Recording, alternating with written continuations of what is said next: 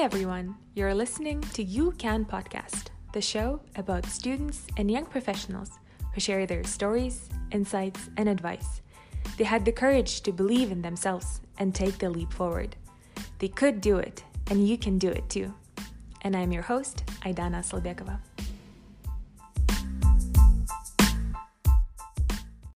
Today's guest is Ayasha Sarabayeva, not only Kazakh and Russian, but also English, Spanish, and French speaker, currently taking Portuguese under her belt.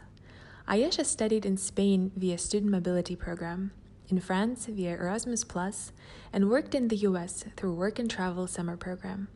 This episode would be motivational for everyone, but especially for those who are studying at universities in Kazakhstan and think that they've lost their opportunity to study abroad. Let's learn more about her experiences and how she managed to learn so many languages. Hi, Ayasha. Thank you so much for taking time out of your schedule to be here with us today. Hi, Dana. Thank you very much for this invitation. I feel very honored to be your guest. Thank you. And for our listeners to get to know you more, uh, how do you introduce yourself to someone you meet for the first time? Since I travel a lot, I introduce myself like in this way. Hi, my name is Ayasha, and you'll never guess where I come from. And then I begin to speak in English with an American accent. Then I switch to Spanish with an Argentinian accent or Colombian accent. And then I start to speak French. So I see the person is really confused, and I say, and then I say, um, I'm a native speaker of the Russian language, and so the situation is even more complicated because they see I look like an Asian girl, but I speak Russian, and then I say that my country borders with Russia, and so as we know, there are like 14 countries that border with Russia. In confusing my interlocutor, I say that I'm a young polyglot from Kazakhstan who loves to explore languages and study different cultures. Yeah, that must be really, really confusing for people to guess, but at the same time, probably really interesting as well. Yeah, that's right. So, after high school, you are entering university in Kazakhstan, and while studying home, you decided to apply to student mobility program and learn Spanish. What were your first steps in learning Spanish? Did you go to a language school or did you start on your own? And what was your motivation? Well, um, that's an interesting story because when I entered the university, on the first, very first day, we were told to choose a second language to study. So, without even thinking or analyzing, I chose the Spanish language since I had loved J-Lo and Shakira since my childhood. So, before I went to Spain, we had like Spanish classes for about 10 weeks, but we only studied the basics as an alphabet or like greetings in Spanish. There was not quite enough to communicate with native speakers, obviously. And I searched for programs for my university to go to study abroad.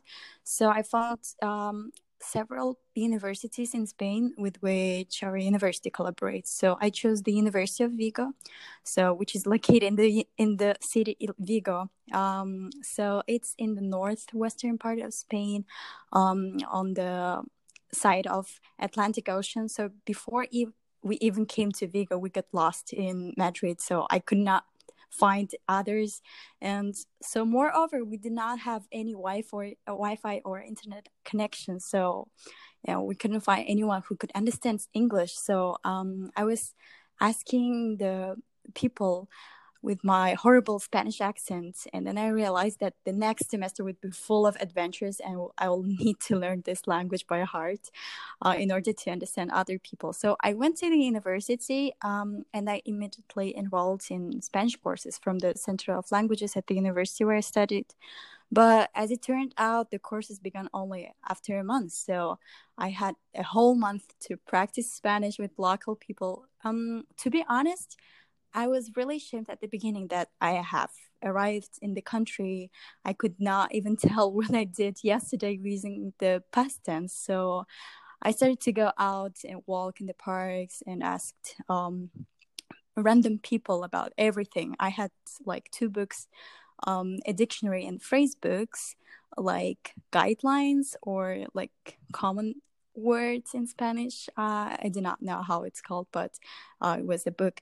So um, I asked the people about everything like, hi, where can I find the most delicious tapas in this city or how can i get to the beach or where do they sell the most delicious ice cream and much more so um, i did not miss any events organized by the university so i tried to go to all the parties in form of the kind of language exchanges so i began to listen to all the spanish songs and then i even watched the kardashian shows in spanish when i was at mm-hmm. home and so in the first week, I met a lot of friends in the city, and which really surprised me.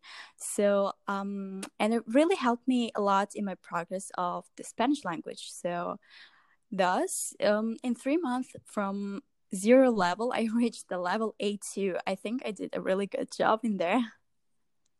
Right. And it takes so much determination and courage to be able to go out there and make mistakes and learn on your mistakes. So that's really incredible.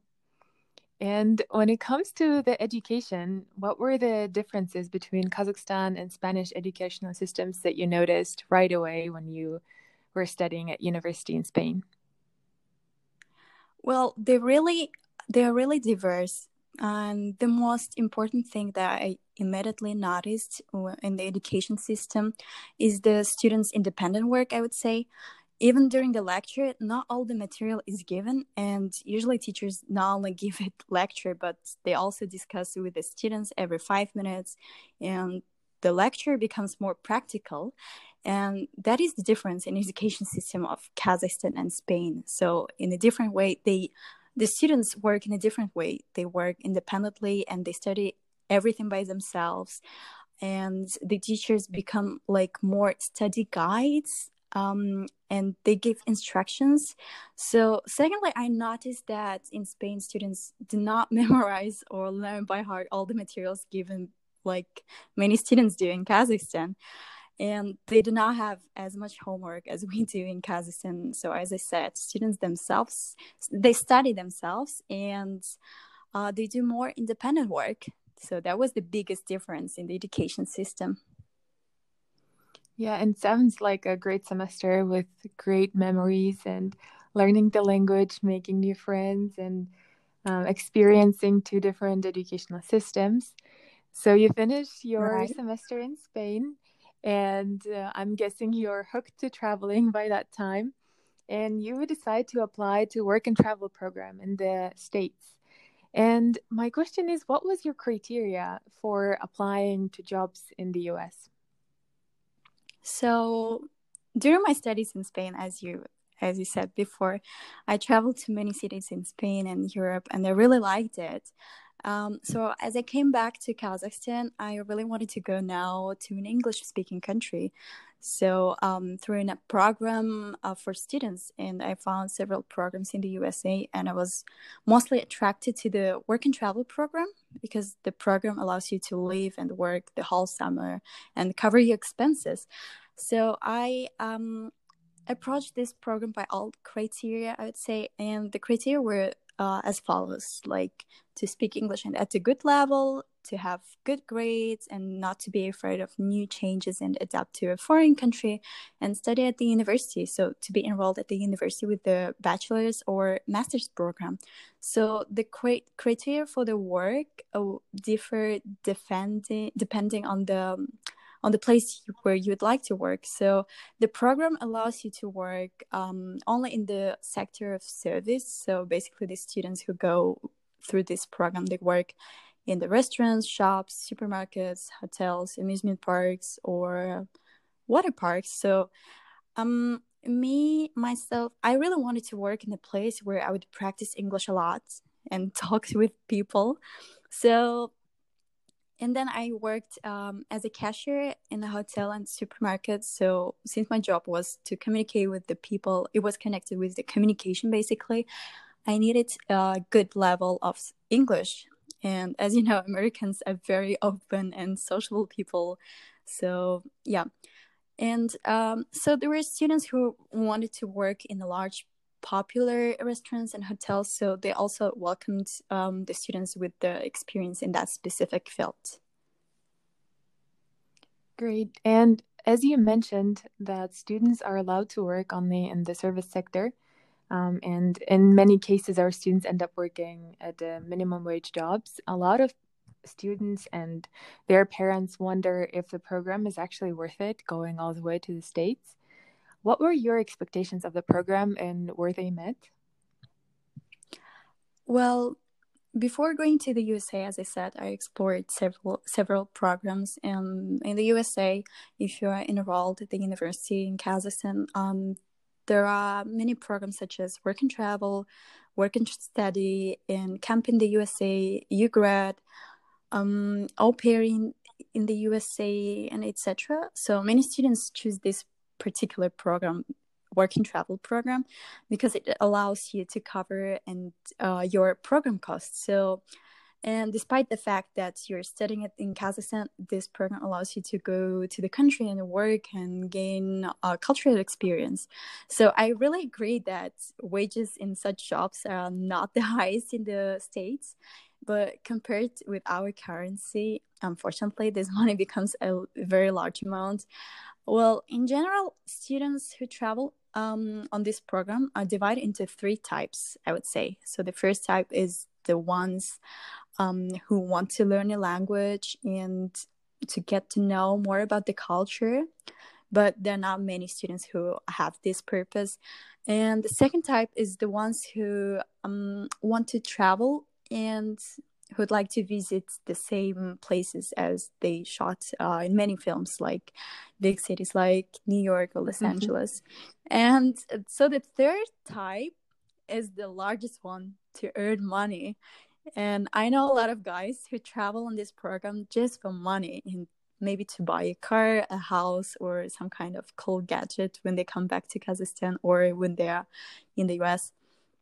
So um, Therefore, many of them work not only in one place or two positions, but they also have like three or four positions and they work 70 up to 80 hours a week. And that's crazy uh, if it's not more.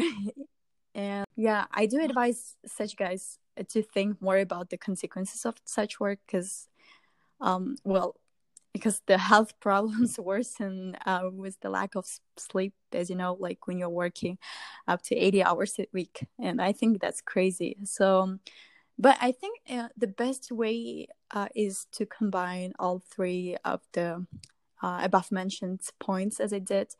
Uh, I managed to travel almost every week and I visited 10 different states and I went to two concerts of my favorite artists. So it also improved my English level and um, I, learned, I earned uh, enough money to cover, to cover my travel expenses as well.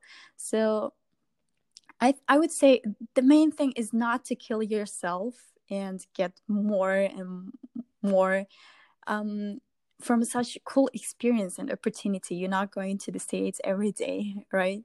So, um, me uh, personally speaking, I would not go to this program again since I already understand that I can get better work if I go there or any other country, and I'm like more motivated now, and I'm graduating from school, and um, but I would say that I would go to study in the USA if I go again. But um, me personally, I cannot tell if it's worth to go on this program or not. Um, but um, I think this is is such a good opportunity to visit the country of opportunities, as we call it, and to travel and practice the language and make some money. And most importantly, that is valued higher than any money is to gain a cultural exchange, I think. Right. And the States is such a different place, although we're all brought up with American media, American movies, American songs, and our bands are American as well. But I think experiencing the country is so much more, and especially if you get a chance to talk um, to locals and spend more time with locals, I think that changes everything together. And so, having mastered Spanish in Spain and English in the States, uh, you decide to take up a new, very grammatically challenging language, which is French. how did you come to this decision and what motivated you to learn it? Well, there are several factors that influence this decision. Um, first, um, I think it's worth noting that um, around, if I'm not mistaken, 274 million people speak French around the world, and it's the official language of such large organizations like uh, UN and UNESCO. And so before um, English became a lingua franca, French was the um, lingua franca for a very long time, and it's popular as a language of diplomacy and international relations, as we know that. Um, so on the other hand, I saw this language as a door to yet the, another world like Francophonie. Um, people call it Francophonie. Uh, is a big organization of the countries that speak a French language. So, so I thought it as a door, and opening the, this door, I knew that I would have even more opportunities to meet new people from different parts of the world and to be able to go to France to study maybe. So I signed up for French courses with my classmates, I mean, with my group mates. And uh, it was even before going to the US. I was preparing to the program Work and Travel, I, as I said. Um, so I, I started with the alphabet, and in just four months, um, I improved my level of French up to level B1. That is surprising for myself too. Um, and at this time, uh, I met some French students in MIT who came um, through their Erasmus program. So, and then I was dreaming about getting this scholarship to go abroad, to go to Europe. And then I was preparing to apply for this program, and I found two programs, and I chose the two universities to go uh, to France. And I spent like whole month filling out all the documents and writing several like letters of motivation and um, asking letters of recommendation and much more. So when I was in the USA, um, and the, the work and travel program, I received the, a letter from two universities that they are accepting me where I applied. So I was very glad to receive such letters because um, I was walking around in New York and I read the letters and I was like even more glad that my efforts and my hard work did not go unnoticed and um, so the most motivation was to open new doors it takes so much as you said effort to to actually learn the new language and have and make progress in it i'm trying to learn arabic for 4 years and it doesn't seem to to be moving that well but studying um, learning french uh, it's no wonder that you decide to travel again for your study abroad semester. And this time, as uh, you mentioned before, um, how you met your French friends through Erasmus program. And what was one thing that you loved the most about the program, and one thing that you think should have been better? Um, as I said, French language um, gave me an opportunity to open more doors of multiculturalism. Yeah, that's the right word. So if I knew that uh, with the knowledge of French language, I, uh, that I would get more opportunities, uh, I would start to study this language of like even longer time ago. Um, this is what I would have most likely to change. Um, but I think it's better late than never. so, um, what I liked mostly about um, the Erasmus program is that you don't have to worry about the financial problems uh, since the program covers all the expenses. We know that in France, um, in any country of the Europe, it's um, more expensive to live rather than in Kazakhstan. So they cover tuition fees, airline tickets, and monthly scholarship, and everything's covered. So and most of all you can choose different subjects uh, that you like best and um, would like to uh, learn. So for example i studied various subjects along with students from such specialties like political science or higher education foreign languages international relations or translation studies and etc so during the program um, we also had an opportunity and so many privileges as getting free education at the best universities in Europe and um, also to get to know many people from different parts of the world and breaking stereotypes about the other cultures. So, um, thanks to the same program, Erasmus, I practice not only French living in France, but I also practice Spanish and Portuguese. So I participate in many uh, events organized by the university. So as I said above, I have French friends from the city, and um, the last months I lived with the French students at the um, same apartment, and I um, celebrated Christmas with my French family. And I still managed to travel around France and Europe. So as I said, I like traveling, and um, I really, um, I really wish this program to be better in Kazakhstan because um, I know more people who apply to this program rather than who are getting this scholarship. So that is the thing that um, maybe the universities in Kazakhstan would have changed. And the experience with French family and French friends, I think, makes it even more um, authentic, I would say, that you can experience right. the culture better and through its people and through their eyes gain more perspectives. And and I feel like all the time people ask about traveling and they ask what is so um, so attractive about traveling. And I think the most attractive thing is that you actually broaden your perspectives. And it, it might sound cheesy and i think for for someone who's very skeptical it's really hard to believe. Um, but i think it actually does and it broadens your perspectives. You you gain so many points of views and you, you just right. grow as a person. And as you mentioned you do travel a lot and you love traveling. So my next question is what was your most memorable country you visited? Um all my travels are connected with like such kind of adventures, but I think Spain was the most memorable country in terms of travel. Uh, maybe it's because the, this country was the first where I fell in love with foreign languages and other cultures. Um, this is the country where I first gained international experience, and also in Spain. Um, uh, I was lucky to visit many cities uh, when I was still studying there uh, back in 2017. So, but in 2020, what is interesting, uh, before the outbreak of the coronavirus started, uh, I managed to visit the city of Vigo, where I studied before three years ago. So um, where I had my first student exchange, and I also visited new part of Spain for me. That is Andalusia.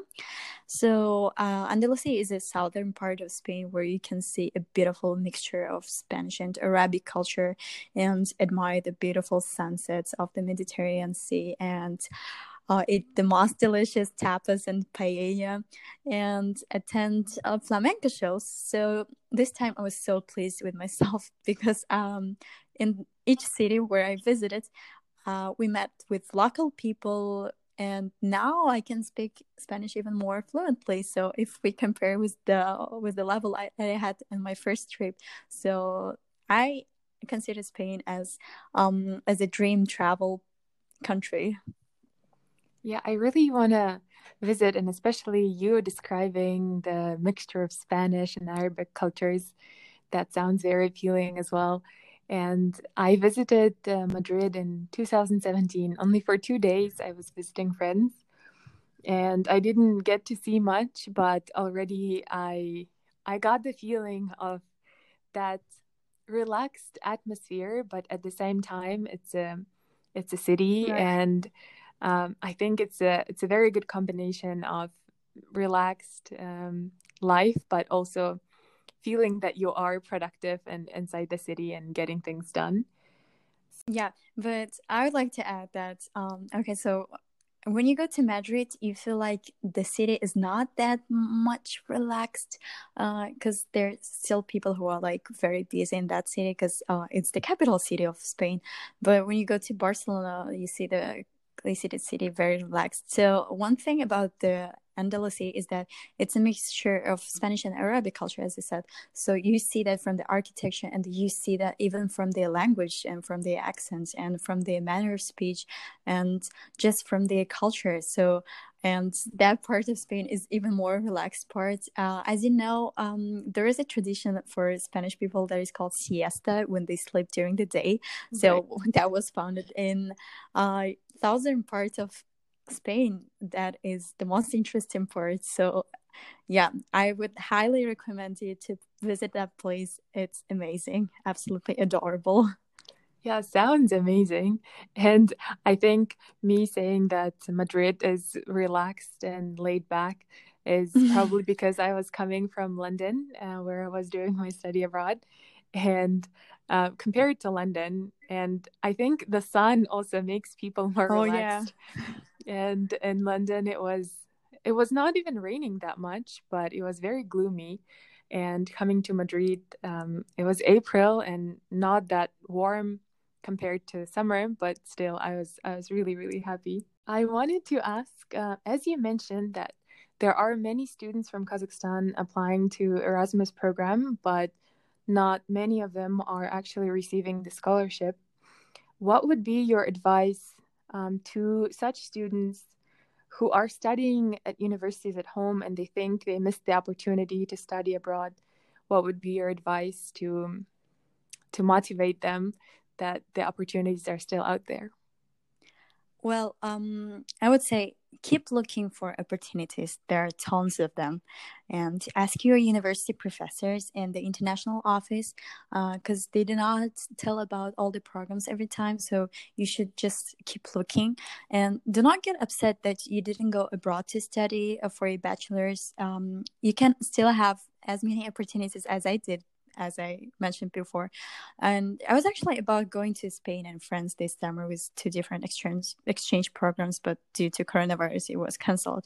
As you can see, it really depends on how you, motivated you are, and I would say keep dreaming high and set and keep setting high goals and do, lo- do not lose opportunities to participate on international conferences here in Kazakhstan too to get acquainted with the foreign culture. So when you're going abroad, you will have um, you'll be aware of the culture. So apply for programs and remember keep working hard and keep developing yourself. And um, remember that there are so many opportunities all around the world. As I said before, yeah, just in the US, there are so many opportunities to study, to work, to um, to have an exchange like au pair, or if you are applying to Europe, there is Erasmus scholarship everywhere. So you can also apply to Erasmus summer scholarships when you're going to get um, get uh, an internship at the at the company or at the organization, and uh, you can go volunteering to any part of the world where you are thinking of going to. And so there are so many opportunities. It's the world of opportunities and you're you need to get your you need to keep your dreams high and never lose your motivation because the world is full of cool places and cool adventures. That's so true and i think it's even important for me to keep this in mind because studying at uh, nyu in abu dhabi uh, we had our study abroads planned in inside our academic curriculum so we still had to apply but at the same time it was the same university and it was the same class so we would travel with our friends and um, it would be all nyu system and i'm very grateful for it um, but at the same time i think it spoiled us to the point that we wouldn't look for opportunities outside of it and i think it's it's very um, it's great advice to to know and keep looking and to be aware that opportunities are around us. As an expert in languages, since you also mentioned Portuguese, so I'm guessing you're taking up Portuguese as well. Uh, what would be your advice to anyone trying to learn a new language? For example, for me too, trying to learn Arabic now. Um, okay, so especially for you when you're living in a country where they speak this language, uh, so the following advices would be very great. I really hope that. Um, so the first one, don't be scared to make mistakes. That is the most important thing that you need to know when you're uh, when you're using the language because um, I I can say that when you're making the mistakes, you uh, learn about the language more because when you're making mistakes and you uh, know that you made a mistake and you are trying to not repeat that mistake again, and do not be shy, um, because I know that um, many of uh, many of our people from Kazakhstan, the students especially, they are shy to talk to foreigners, and I say, don't be shy. No native speaker is going to judge for your accent. Everyone has an accent. I do have an accent in all the languages, and uh, everyone has an accent who is trying to speak a foreign language. So do not be shy. If your accent is really bad, do not be upset because you can master it, uh, and keep practicing. Practice makes it perfect. So as we say, practice makes perfect, and uh, keep practicing, keep uh, learning, keep doing the exercises that you are ought to. And um, so there is a strategy that I use um, since I learn all these languages. It's 15 minutes rule a day. So just give 15 minutes um, for a language because uh, all the students complain about uh, the lack of the time and they say okay so what can you do in 15 seconds 15 minutes? And they say okay so in 15 minutes um, maybe i will watch some videos on youtube. So i say okay so switch them to a foreign language that you're learning. So 15 minutes a day can really change your level because if you're giving like one hour and two hours or even three hours a day to a language, you can get bored. But when you're giving a shorter time, but you're giving it regularly, you can really master your level of the foreign language. So do not be shy, do not be scared, and practice, practice, practice with your tip number one, I felt like you were looking right into my soul because I am very, very shy to speak. And even with my friends, and even when they actually are so insistent on me saying something um, and explaining myself in Arabic, I, I would not because um, I, I guess it's also there are so many dialects of Arabic language, and we've been learning the the modern standard, um, the the official uh, Arabic at university, and then I picked up Palestinian dialect, and then I uh, wow. uh, did my internship in Jordan, um, and tried to live with a host family, um, and also hearing my friends speak Emirati dialect, I think it's all mixed up in my head. So now I don't even know what I can speak and if I can speak anything. Um, but your 15 minute rule, I might take it up, uh, especially now during yeah. the coronavirus times when I do have so much time on my hands because um, I don't have to commute. Yeah, so I'll definitely take it up. So there are some things that I can um, give more examples. Um, so whenever someone says that, well i i can't use this language. I cannot speak english. And i'm like oh my gosh your english is even like a lot better than i had my spanish level when i first went to the country where this language is speak, spoken. And so what i did was um, to use as much as i can. Like i even um, didn't know i as I said before, I didn't know how to use past sentence, past tense or future tense. So I was saying, okay, so I go to university and then I say, in the past, in the past, okay, in the past. And they, they're like, okay, it was yesterday then. And I'm like, yeah, right. So just use as much as much as you can. Like, just be flexible. And um, so for the ones who are studying in Kazakhstan, especially, I would highly recommend um, to use the applications, the apps um, that are called Tandem or Hello Talk. Uh, like there are tons of them where you can find the native speaker and to practice your uh, language. So the, there are the ones who are willing to help you and they are willing to get a language exchange from you as well. So um, even in Kazakhstan, like even in Almaty, I found so many friends from different parts of the world. I had so many friends uh, from France, uh, America, and even from Latin America, and so just keep practicing. And it leads to my next question. Uh, since uh, you're saying that uh, you're lucky to find all these people to practice a language with, and I think it also takes patience with a friend to uh, to be able to sit there and try to understand your story and what you're trying to say. Um, and based on my experience when I was in the States in high school, uh, I found it pretty hard to make friends. And what would be your advice um, on how to make friends um, in a new country and to become friends with someone from a different culture and expand your network in a new country?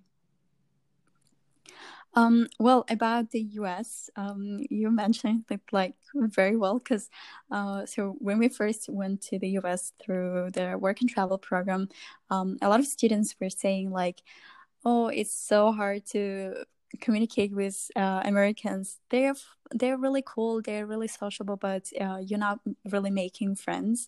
But um, so I would say try to find a common interest uh, with other people, and you can talk about that um, like from the beginning, like. When you are uh, interested in, for example, in a pop culture or in some types of movies that you watch, and you can find a common interest with other people and uh, just talk about those things, and um, so keep practicing, I would say again, because it has two good sides the practicing language and making new friends. So you are having two benefits on, on this, and you're practicing the language and you're also making new friends and you are learning about the new cultures and um and there is one thing that i should note that um try to be tolerant and try to accept other cultures and their values there are some people who go abroad, uh, especially our students, and they say, "No, I cannot talk to them because they're not, they don't have the same values as I do. They're not, um, they're not like like us, like Kazakhs." And they say they're really different, but try to be tolerant and tr- just try to accept um, who they are, and try to um, practice and do not be ashamed. Do not be ashamed. Do not be scared, because it's the opportunity that you're getting not every day and you are lucky one who is exploring the world and going up to another country or on the other side of ocean and do not lose this opportunity when you're going there when you're having this opportunity. And yeah that's it. That is very true. And i think that was my mistake in the beginning uh, that i get uh, too carried away with the idea that i was an ambassador for Kazakhstan, and I should be sharing more on Kazakhstan and um, getting more people to know about our country. So I think a lot of my conversations with um, my American classmates would turn into a lesson on Kazakhstan and uh, what we do and how we live. And I think it was much more important to to connect on a personal level on interests. And once I got that, it was much easier to to actually click with someone and i think even through that uh, you can learn more on the culture and on the on the country itself. So i think through the personalities of the people um, and again I, I think i mentioned this before um, how you expand um, your knowledge. So right. that, that's a great advice. And uh, what are your plans for the future? Um, well, I'm graduating this year, and as you know, due to COVID um, virus, we're graduating online, probably. Um, so I am taking a gap year this year and uh, to explore more about myself because I was abroad uh, for a very long time, um, like around a year, and um, so I'm taking my time to take a gap year and to think about what I want for my future and maybe to apply to my master's degree. So I'm working on that. And um, so I'm starting a new um, a new project really soon, and I'll tell about that on my um, Instagram and um, on social network. Uh, I'll tell about it really soon. Uh, since I came back, I knew all these methods how to learn the language, and I'm aware of this all all the cultures. Uh, I'm starting a new project um, that is connected with the languages and connecting uh, people and to try to help them uh, to benefit from the same advantages of multiculturalism. So that is my plan for the future, but I cannot reveal all the plans now. But um, yeah, so that's basically where I'm going to focus on. Great. We're going to stay tuned, and I'm really excited to see what the project is. And I'm hoping we can meet in Almaty this summer. Um, so if and when they open the borders, so I can fly home. Yeah, that would be so great because um, I've been looking on your stories and on the podcast, and I will listen to the next episodes too. And I listened to previous ones, and I'm so excited about this project because uh, it tells to other students to encourage themselves and to motivate themselves. Yes, and I'm sure your story is very inspirational and motivational for for many of our listeners. Thank you so much for your time and sharing your story. Thank you. It was amazing.